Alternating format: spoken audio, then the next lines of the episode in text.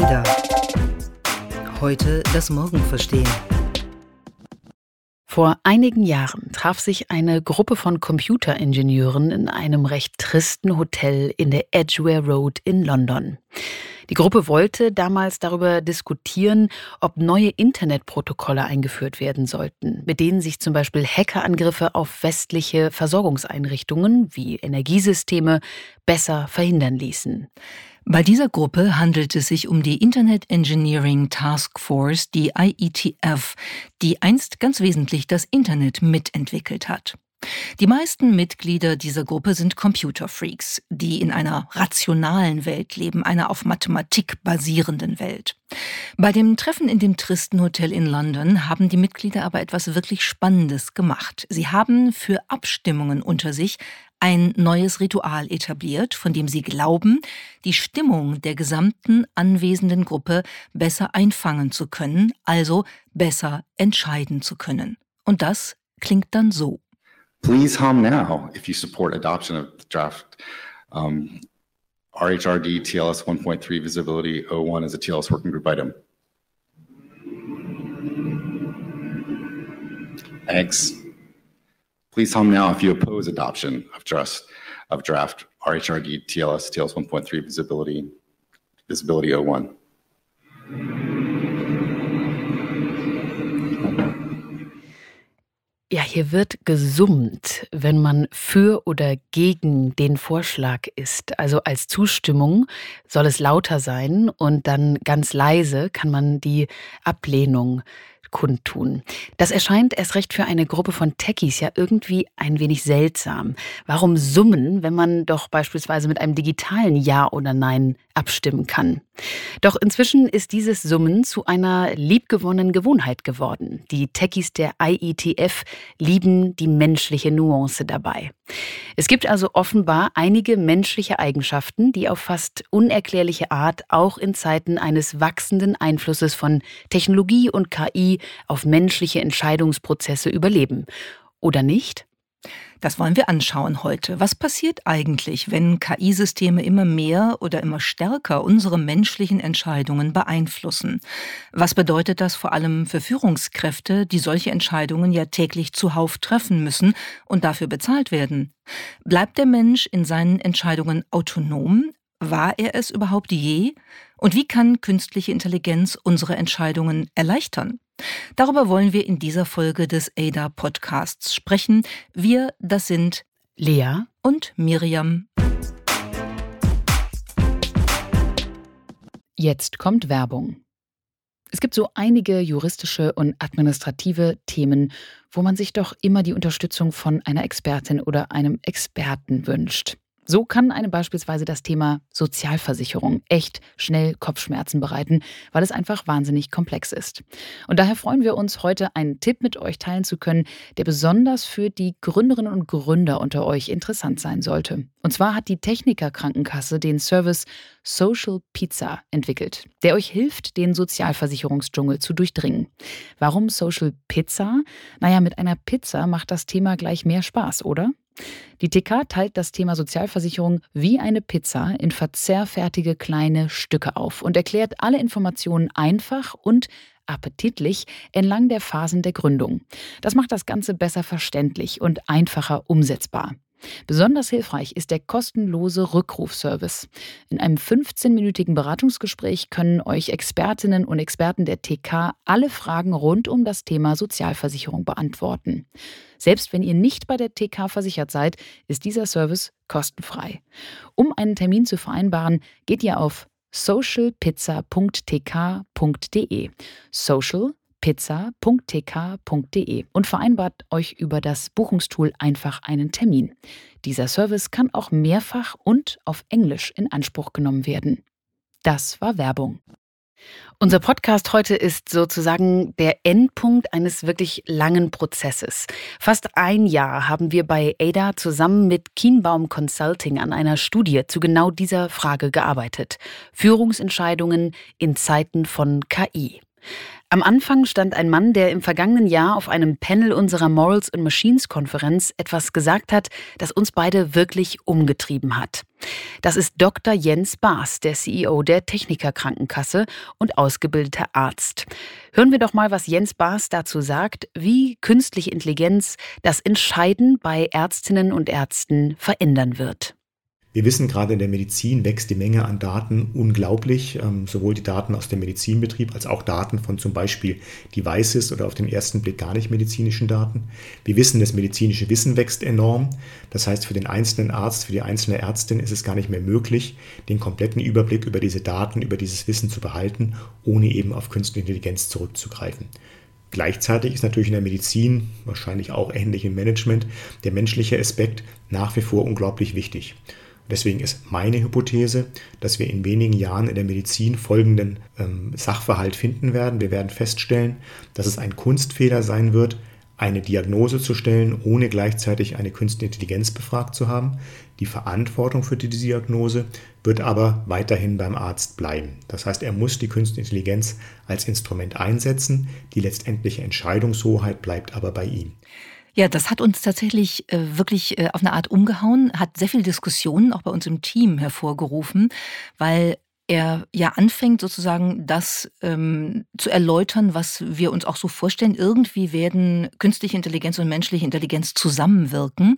Aber der zweite Teil des Statements ist dann wirklich interessant dass wir uns als Menschen womöglich in Zukunft verantworten müssen, auch juristisch verantworten müssen, wenn wir nicht eine KI auch zu Rate gezogen haben. Das ist schon Knaller. Das ist schon ein Knaller, vor allem weil wir ja aktuell das noch in keinem Bereich so deutlich, zumindest als Gesetzesgrundlage haben. Im Moment ist es eigentlich eine Bereicherung, wenn man Daten zu einer Entscheidung hinzuziehen kann. Aber das so als, er, er beschrieb es hier in diesem Zitat als Kunstfehler. Das ist also ein neuer Standard für Ärztinnen und Ärzte, dass mit einzubeziehen, was eine künstliche Intelligenz womöglich zu der Krankheit sagen würde. Vor allen Dingen es mit einzubeziehen müssen. Und ich finde, ähm, also ich glaube, dass, dass Jens Baas da einen Punkt hat, der äh, wirklich bedenkenswert ist. Und das war ja sozusagen auch einer der Aspekte, die uns dazu gebracht haben, dann zu fragen, können wir das nicht mal ein bisschen genauer anschauen, wie Führungskräfte mit solchen Situationen auch jenseits der Medizin umgehen. Und natürlich haben wir uns bei diesem Zitat direkt gefragt, ist das denn vielleicht auch in anderen Bereichen so? Muss sich ein CEO, eine CEO womöglich dafür verantworten, nicht bei einer großen strategischen Entscheidung eine KI befragt zu haben? Wie sieht es in der Verteidigung aus? Ist es womöglich juristisch angehbar, wenn man eine, äh, einen Befehl gegeben hat, ohne vorher die Datengrundlage angeschaut zu haben? Und was ich spannend finde, was ja auch bei den Überlegungen von Jens Baas mitschwingt, ist, dass offenbar wir davon ausgehen, und das wissen wir auch aus manchen Bereichen, dass künstliche Intelligenz uns datenanalytisch ergänzende Informationen geben kann, die wir als Menschen eben nicht haben und die unsere Entscheidungen verändern, verbessern, vielleicht effizienter machen können. All das steckt dann natürlich mit drin. Ja, und da haben wir uns überlegt, wir schauen uns mal an, wie das aussieht und haben 500 Führungskräfte befragt zu diesem Thema, und zwar von Teamleiterinnen und Teamleitern über Vorstände, CEOs bis hin zu Aufsichtsräten.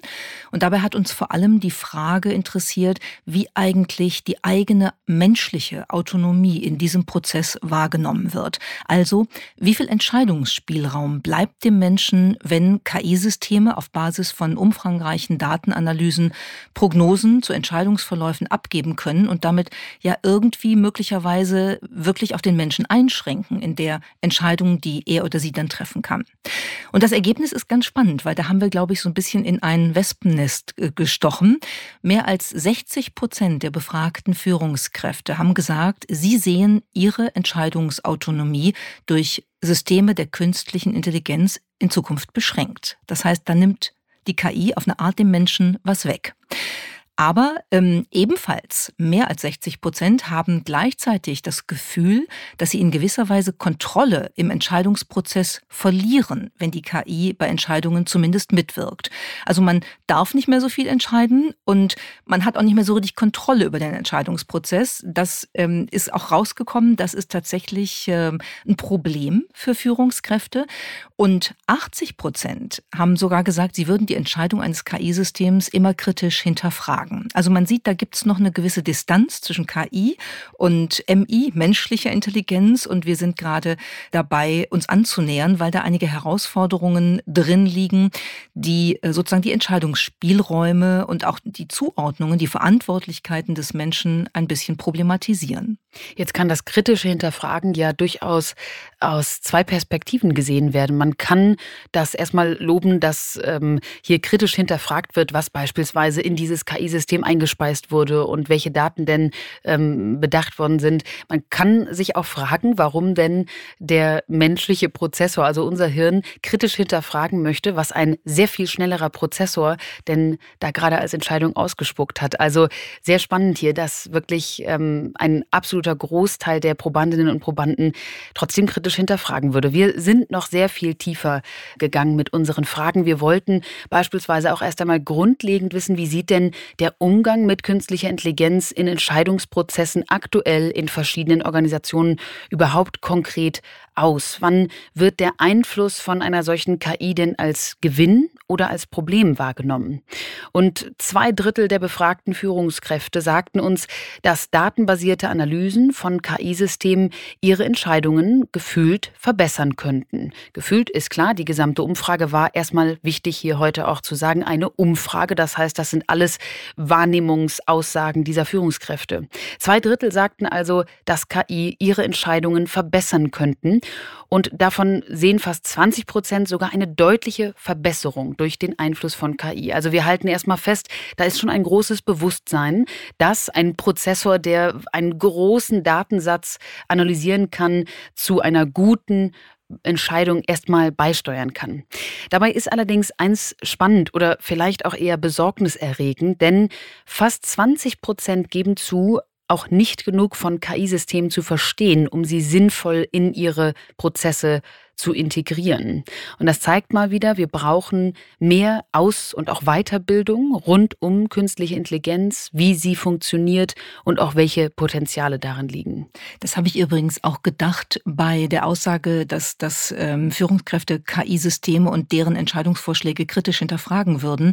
Das setzt natürlich auch äh, voraus, dass man die Systeme wirklich versteht oder zumindest die Grundfunktionsweisen dieser Systeme nachvollziehen kann, was ja vor allem bei komplexen Systemen Systemen schwierig ist.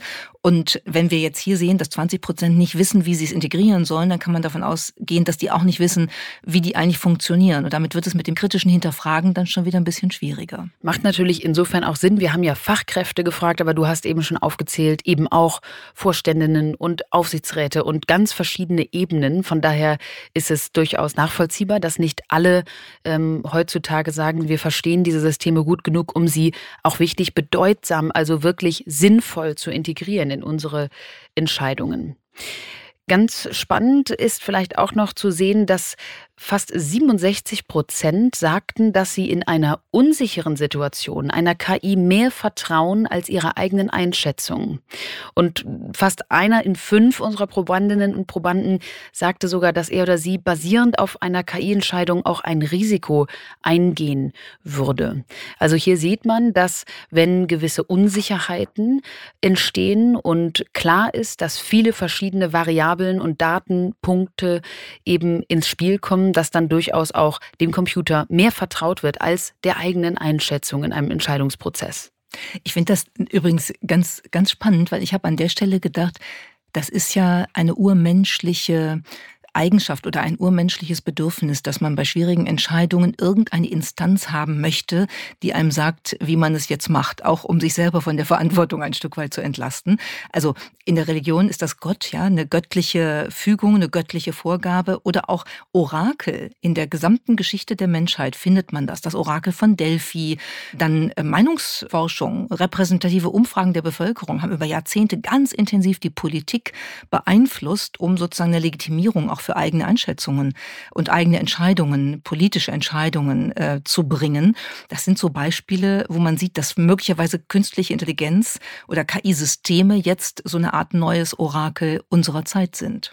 Ja, und das hören wir auch in Anekdoten ja immer wieder, wenn wir diese Resultate mit Führungskräften dann noch tiefergehend diskutieren. Wir haben jetzt letzte Woche mit einer Runde gesprochen, wo ich ein ganz schönes Beispiel gehört habe eines äh, Herrn, der eine HR-Entscheidung treffen musste. Und er sagte, es ging um zwei Menschen, zwischen deren er zwischen denen er sich entscheiden musste, wer jetzt nun eine Beförderung bekommen solle. Und er war sich zwar seiner Entscheidung sicher, er wollte also ganz klar die eine Person bevorzugen, wünschte sich aber eine KI, die in die Zukunft vorhersagen könnte, ob das womöglich bei der anderen Person zu einer Kündigung führen würde. Heißt, er wollte zwar seiner Entscheidung selbst sich sicher sein, aber wollte sich absichern, ob es in der Zukunft, Thema Orakel, womöglich zu negativen Konsequenzen kommen könnte. Also genau wie du gerade beschrieben hast, wir möchten uns in jegliche Richtungen ähm, ja, schützen davor, dass unsere intuitive menschliche Entscheidung womöglich nicht zu unerwartbaren Konsequenzen führt. Und wir möchten immer mehr Schritte in der Vorhersage der Folgen möglicher Entscheidungen idealerweise vorausberechnen können. Der Mensch kann nicht so viele Schritte, ne? also Stichwort Erwartungserwartung. Man kann so, so einmal hin und her denken, dann ist man noch ganz gut. Ähm, Wenn es der nächste Schritt wird, wird es schon schwieriger.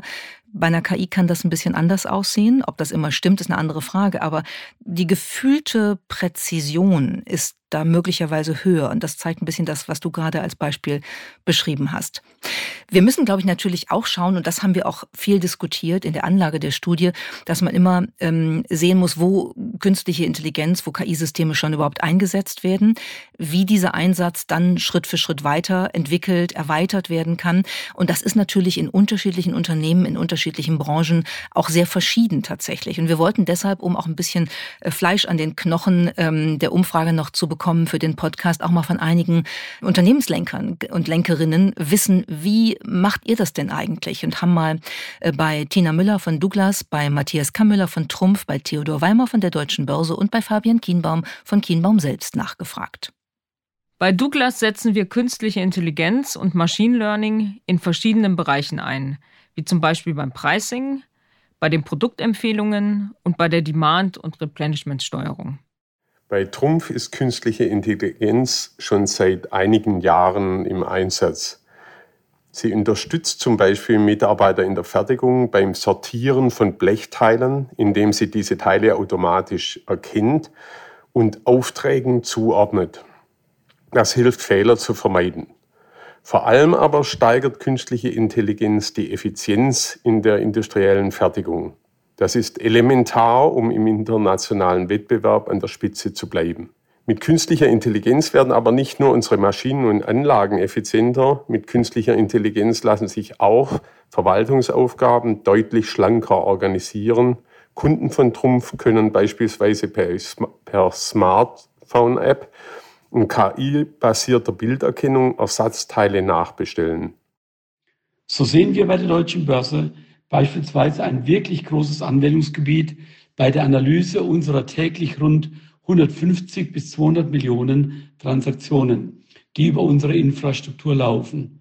Wir arbeiten mit Nachdruck daran, solche Methoden einzusetzen und weiter zu verfeinern. Übrigens auch in Zusammenarbeit mit den Regulatoren für die Börsen. Das macht uns noch transparenter und noch besser für alle Beteiligten. Aber dann kommt es natürlich immer konkret darauf an, in welchem Segment bewegt man sich, vielleicht welche Produktkategorien stellt man her, in welchem globalen Kontext bewegt man sich. Also es gibt ja sehr, sehr viele Einflussfaktoren, die diese Frage nochmal zusätzlich befeuern oder die Relevanz zusätzlich befeuern. An vielen Stellen findet es vielleicht schon statt. Welche Analogien lassen sich ableiten, vielleicht von konkreten Anwendungsbeispielen, die man sieht, übersetzt auf den eigenen Kontext? So, das waren ein paar Beispiele. Nochmal kurz, das war Tina Müller von Douglas, das war Matthias Kammüller von Trumpf, Theodor Weimer von der Deutschen Börse und Fabian Kienbaum von Kienbaum Consulting. Und wir sehen, dass es sehr unterschiedliche Gebiete sind und, und sehr äh, schlecht alles in einen Topf zu werfen ist, wo überall KI auch für Entscheidungsprozesse, automatisierte Entscheidungsprozesse eingesetzt wird. Interessanterweise ganz viele operationelle Entscheidungen. Ne? Wenn wir von Entscheidungen sprechen, dann geht es ja oft auch um, Matthias Kammler hat es gesagt, Effizienzsteigerung, schlicht weil diese in Anführungsstrichen Entscheidungen sehr schnell getroffen werden können, also beispielsweise in der Fertigung etc. Bei Tina Müller, sie erwähnte das Pricing, also da geht es auch um eine gewisse Individualisierung und ein gewisses Klassifizieren von verschiedenen Kundinnen und Kunden. Also vieles im operationellen Bereich bis jetzt, all die Beispiele, die wir jetzt gehört haben. Und das ist ganz spannend, weil danach haben wir nämlich auch gefragt in unserer Studie. Wir wollten gerne wissen, wo äh, KI denn künftig mehr zum Zuge kommen soll. In den operativen Entscheidungen, wie Lea sie gerade beschrieben hat, oder in strategischen Entscheidungen, die wirklich die Gesamtentwicklung des Unternehmens dann auch betreffen. Und wir haben hier vermutet, dass es da vielleicht ein paar Widersprüche in den Antworten gibt und haben die Fragen so gebaut, dass wir das auch rausfinden. Und genau das ist auch rausgekommen. Da gibt es ein paar Widersprüche.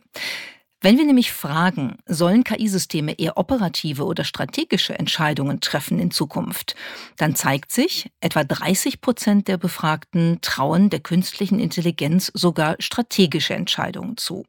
30 Prozent. Etwas mehr, 32 Prozent, sagen, KI soll operationale und strategische Entscheidungen treffen, also beides machen.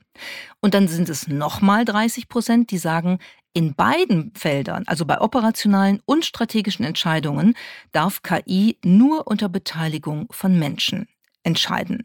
Das hat uns auch ein bisschen überrascht, weil wir eigentlich gedacht haben, operativ ist viel schon automatisiert, so wie wir es auch in den O-Tönen eben gehört haben. Aber bei strategischen Entscheidungen bleibt es dann ja schon so ein bisschen mehr eigentlich die Königs- ähm, oder Königinnen-Disziplin der Führungskräfte. Aber hier ist auch ein Bild entstanden, wo wir merken, mh, hm, da ist Unsicherheit. Da, da bildet sich gerade erst ein Bewusstsein für ähm, die Frage, wo werden wir KI-Systeme eigentlich einsetzen, heraus. Und da sind wir am Anfang eines Entwicklungsprozesses. Was mich dabei vor allem überrascht hat, ist, dass wir das in diesem Fall ja wirklich auch so formuliert haben, dass die KI hier autonom entscheiden soll. Das heißt, einige waren der Meinung, dass auch bei strategischen Entscheidungsfragen eben ein solches System komplett ohne menschliche Intervention gewisse Dinge entscheiden und in dem Fall ja auch durchführen können soll. Das ist natürlich schon dann eine Autorität, die diese KI dann hätte, die echt ähm, weitreichende Auswirkungen haben könnte. Aber sehr spannend, denn wir, es gibt ja tatsächlich einige Unternehmen, die ähm, im internationalen Raum auch schon im Vorstand beispielsweise KI-Systeme mit inkludieren, um sich zumindest strategische Vorschläge machen zu lassen und eben in gewisser Weise ja der KI eine Stimme zu geben, selbst äh, auf Board-Ebene. Und äh, das ist natürlich etwas, was wir hier jetzt auch in der Umfrage gespiegelt sehen. Und in dem Zusammenhang ganz wichtig, wenn es um große strategische Entscheidungen geht, ist natürlich die Frage nach der Verantwortlichkeit. Wir haben auch genau das, unsere Probandinnen und Probanden, gefragt, wer ist dafür verantwortlich, wenn solche Entscheidungen entweder gemischt von Mensch und Maschine zusammen oder sogar nur von einer Maschine getroffen worden sind. Und das ist wirklich spannend. 21 Prozent sind sehr und weitere 66 Prozent weitestgehend überzeugt, dass sie als menschliche Entscheiderinnen und Entscheider künftig auch letztverantwortlich sind für Entscheidungen, die eine KI in ihrem Verantwortungsbereich trifft. Wow, das finde ich wirklich irre. Da habe ich echt gedacht, das äh, ist ja eine Diskussion, die an verschiedenen Stellen intensiv geführt wird und die noch gar nicht so genau geklärt ist. Ne? Weil da gibt es ja eine Reihe von Beispielen, wo man diese Frage dann doch nochmal angucken muss. Absolut. Wir haben vorhin schon ein paar sensible Bereiche angesprochen, Gesundheit, Verteidigung und wir können ja auch einmal auf die Finanz Branche schauen. Dort gab es nämlich im Mai 2010 den sogenannten Flash Crash an der New Yorker Börse. An der New Yorker Börse gibt es schon seit langem algorithmisches Handeln, wo also Algorithmen gegeneinander bieten und somit die Kurse bestimmen. Und im Mai 2010 ist es dazu gekommen, dass innerhalb von einer halben Stunde die Algorithmen, sagen wir mal, sich so verhalten haben, dass letztendlich über eine Billion US-Dollar sich einfach in Luft auflöste. Das war der sogenannte Flash Crash. Und Ganz wichtig, während dieser halben Stunde konnten die Handelnden auf dem Börsenparkett, also die Menschen vor Ort, nichts dagegen tun. Die waren faktisch vor diese Tatsachen gestellt und niemand wusste, wie einzugreifen war. Niemand konnte sich gegen dieses algorithmische Handeln an der New Yorker Börse an diesem Tag im Mai 2010 ähm, dem entgegensetzen. Und vor allem war die Frage danach laut, Wer war dafür verantwortlich? Wie ist es dazu gekommen und wen kann man jetzt zur Rechenschaft ziehen? Ja, wir haben das ähm, Thema ja auch beim selbstfahrenden Auto, du hast es eben schon kurz erwähnt, und bei vielen anderen Bereichen, wo so Fragen der Produkthaftung von KI-Systemen noch überhaupt nicht ausreichend geklärt sind und wo man sich natürlich schon fragt, äh, ist jetzt die Software verantwortlich dafür? Kann eine Software für irgendwas verantwortlich sein? Gibt es eine Software Accountability? Ist der Entwickler der Software verantwortlich oder der Mensch, der die Software benutzt? Und da sind wir im Moment ja wirklich noch in einem Aushandlungsprozess, wo überhaupt nicht klar ist, wie detailliert das dann für welche Anwendungsbereiche aussehen wird und wie die Verantwortlichkeiten dann zugewiesen werden. Und dazu hören wir uns nochmal Fabian Kienbaum an. Jetzt vielleicht mal runtergebrochen in den Unternehmenskontext ist ja das Spannende eigentlich auch, ab wann ist denn eine Entscheidung falsch oder ab wann weiß sie sich denn eigentlich falsch? In dem Moment als solche ist sie, fühlt sie sich hoffentlich richtig an mhm. oder ist richtig äh, ausgerechnet. Das ist schon auch nochmal die Frage, ähm, kann man vielleicht im Nachhinein dann noch mal gern so die Punkt des Schuldigen, der Schuldigen aufmachen. Ähm, aber das zahlt ja darauf ein, was wir eingangs sagten. Äh, habe ich, durchblicke ich das wirklich in der Form vollständig, dass ich mich damit wohlfühle, würde ich eben auch dafür gerade stehen als mhm. Person, wenn ich befürworte, dass eben solche offensichtlich falschen Entscheidungen entstehen können. Und wo liegt dann die Verantwortung? Ähm, ich glaube, das können einige besser für sich beantworten als andere. Und auch hier zeigt sich so, wenn wir, wenn wir die Ergebnisse angucken, was die Zustimmung anbelangt, dass es noch so, es meandert noch, es ist noch so, es, es bildet sich gerade aus, so würde ich das formulieren. Also es bildet sich gerade aus, wie wir mit durchaus auch falschen Entscheidungen dann umgehen werden. Das eine sind die falschen Entscheidungen, das andere sind Entscheidungen, wo womöglich die KI uns auf etwas hinweist, was wir als Mensch intuitiv gar nicht richtig entschieden hätten, weil wir beispielsweise Informationen gar nicht haben aufnehmen können. Und dazu haben wir mit dem französischen Ökonomieprofessor Olivier Sibony gesprochen. Und der sagte uns, das ist der Trick. Wir sollten den Rat einer KI gerade dann befolgen, wenn er nicht unseren Annahmen entspricht. Folgen wir ihr nur, wenn die KI unsere Annahmen bestätigt, ist das wertlos. Und damit zeigt Siboni auf etwas, was tatsächlich sehr zentral ist, nämlich, dass KI uns mitunter ja auch blinde Flecke aufweisen kann oder die Unknown Unknowns, die damals der ehemalige US-Verteidigungsminister Donald Rumsfeld so bezeichnet hat. Also das, was wir nicht wissen, dass wir es nicht wissen. Denn wir Menschen haben ja nun einmal, da wir ein imperfektes System sind, sozusagen, durchaus einige blinde Flecke. Das ist absolut richtig. Und die könnten durch KI herausgefordert oder möglicherweise aufgefüllt werden. Und das ist, ähm, so denke ich, eine Riesenchance in der Zusammenarbeit von menschlicher und künstlicher Intelligenz. Man muss dann nur, glaube ich, genau verstehen, wo welche Probleme auftauchen können, weil die sind ja ein bisschen unterschiedlich. Siboni hat ja mit Daniel Kahnemann und Cass Sunstein letztes Jahr ein Buch veröffentlicht, Neues, Lärm. Und das ist eigentlich ein ganz schönes, ähm, äh, ganz schönes Beispiel dafür, wie wir KI und menschliche Intelligenz in ihrer Fehleranfälligkeit unterscheiden können. Äh, künstliche Intelligenz oder künstlich intelligente Systeme haben oft einen Bias, während Menschen ganz oft Noise produzieren. Und damit meine ich jetzt nicht Lärm, weil sie laut sind, sondern ähm, eine andere Art von, von Verzerrung, als das äh, bei Software der Fall ist. Wenn man sich mal klar machen will, wo der Unterschied liegt, dann gibt es ein schönes Beispiel, an dem man das gut nachvollziehen kann. Das wäre das Beispiel der Personenwaage. Wenn man so ein Ding morgens im Badezimmer stehen hat, dann kann das schon mal grundsätzlich eine schlechte Entscheidung sein, weil man sich vielleicht nicht gut fühlt, wenn man da drauf äh, tritt. Aber das lassen wir mal beiseite.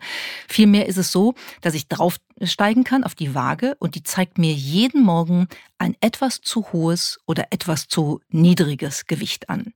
Das wäre ein Bias, den ganz oft Daten haben, die dann in KI-Systemen verarbeitet werden. Also immer eine gleichgerichtete Verzerrung.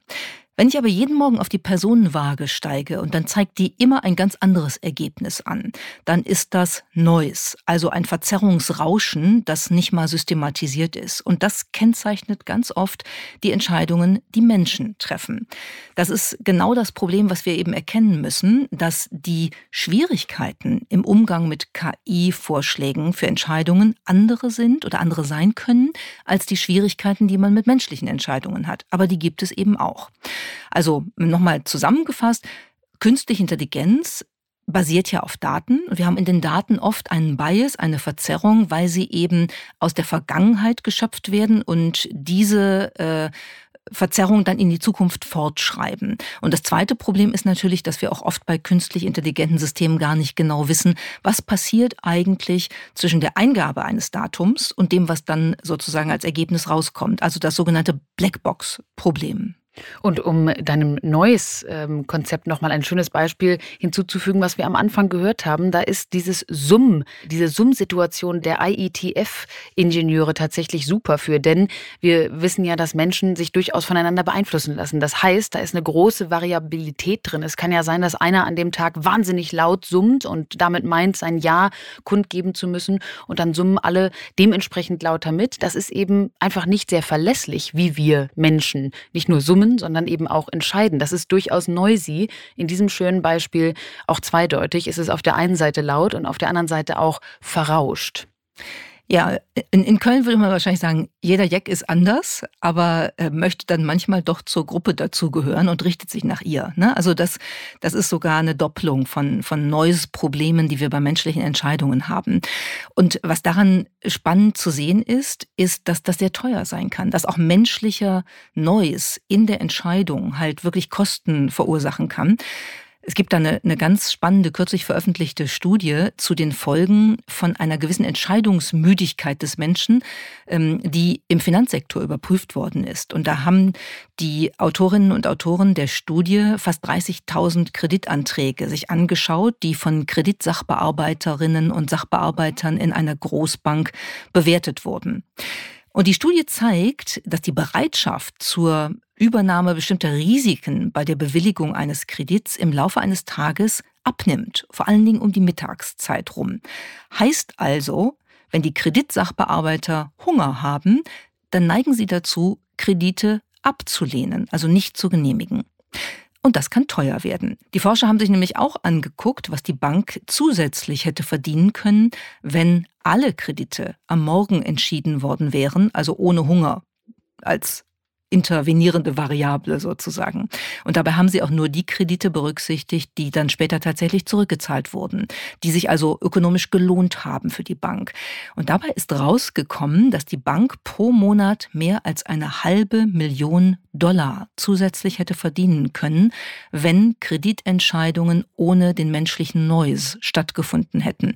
Das sind also sechs Millionen Dollar pro Jahr. Das ist eine Menge Geld dafür, dass Menschen in ihren Entscheidungen eben auch nicht perfekt perfekt sind. Da kann man ja nur von Glück reden, dass die Sachbearbeiterinnen und Bearbeiter nicht auch noch gesummt haben, um diese Entscheidung tun, denn dann wäre Jetzt kommt Werbung.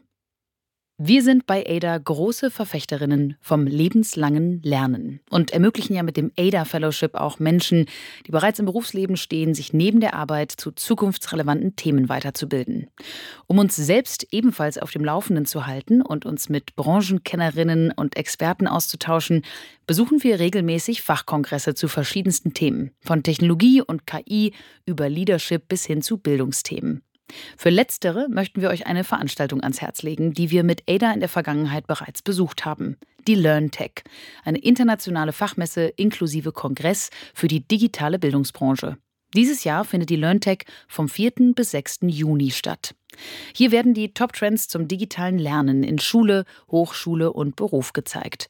Mehr als 400 nationale und internationale Unternehmen zeigen die neuesten technologischen Lösungen und Technologietrends wie Metaverse und KI und ihre Chancen und Einsatzmöglichkeiten für die Bildung. Ihr könnt sogar vor Ort einiges selbst ausprobieren und erleben. Auf dem begleitenden Fachkongress diskutieren hochqualifizierte internationale Expertinnen und Experten aus der Bildungswirtschaft und Wissenschaft aktuelle Themen und stellen Lösungsvorschläge vor. Mit dem Rabattcode minus 20 erhaltet ihr 20 Euro Rabatt auf alle Messetickets. Also, sichert euch jetzt euer reduziertes Ticket für die LearnTech 2024 vom 4. bis 6. Juni. Das war Werbung noch verrauschter gewesen. Jetzt haben wir ganz viel darüber gehört, wie künstlich intelligente Systeme verzerrt sein können, auch wie menschliche Entscheidungen verrauscht sein können. Schauen wir doch einmal in die Zukunft, wo wir hoffentlich diese beiden imperfekten Systeme immer näher zusammenbringen werden. Denn das sagen auch die Führungskräfte in unserer Umfrage. Über 90 Prozent sagen, dass es in der Zukunft ein Zusammenspiel von KI und menschlicher Entscheidung geben wird. Genauer genommen sagen 44,6 Prozent, dass Menschen nah mit einer KI zusammenarbeiten werden, aber immer noch die Entscheidungen treffen werden. Interessanterweise sagen 46,2, also mehr als die eben genannte Antwort, haben die folgende Antwort gegeben. Operationale Entscheidungen werden immer mehr von einer KI übernommen. Die strategischen werden bei den Menschen bleiben. Also, wir sehen ein wirklich starker Großteil, die Mehrheit unserer Probandinnen und Probanden sehen eine KI-MI sozusagen Interaktion. Und trotzdem gibt es noch einige Nuancen, welche Arten von Entscheidungen denn bei uns Menschen weiterhin liegen. Eine wichtige Erkenntnis aus dieser Umfrage für uns war in jedem Fall, dass die Mensch-Maschine-Interaktion nicht nur eine technische Frage ist, sondern auch eine Frage der menschlichen Wahrnehmung. Wir haben ja über Autonomie und das Gefühl der Kontrolle gesprochen. Das ist wahnsinnig wichtig, wenn wir bedenken, wie wir KI wirklich sinnvoll in Unternehmensentscheidungen integrieren können.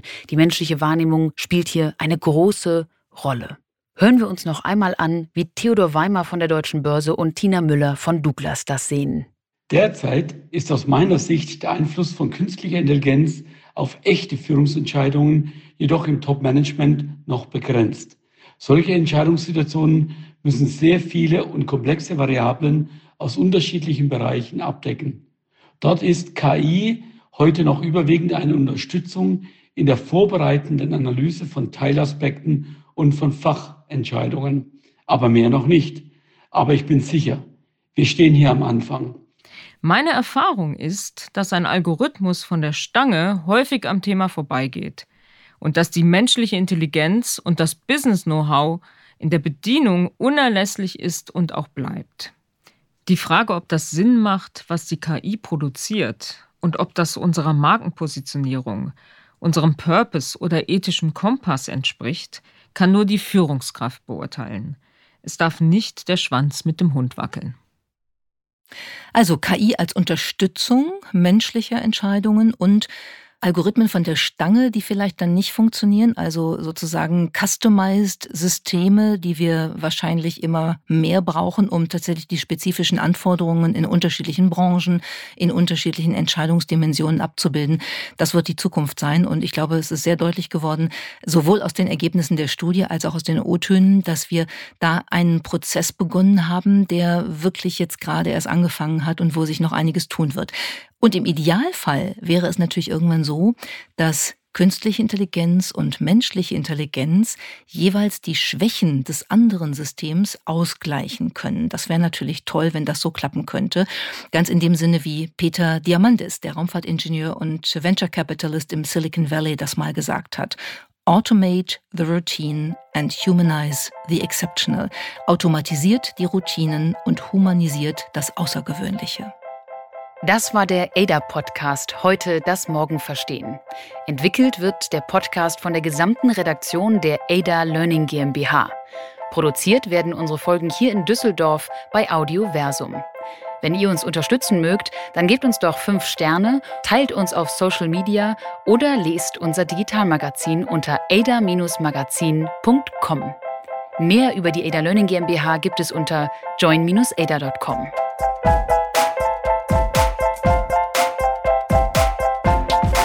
Ada. Heute das Morgen verstehen.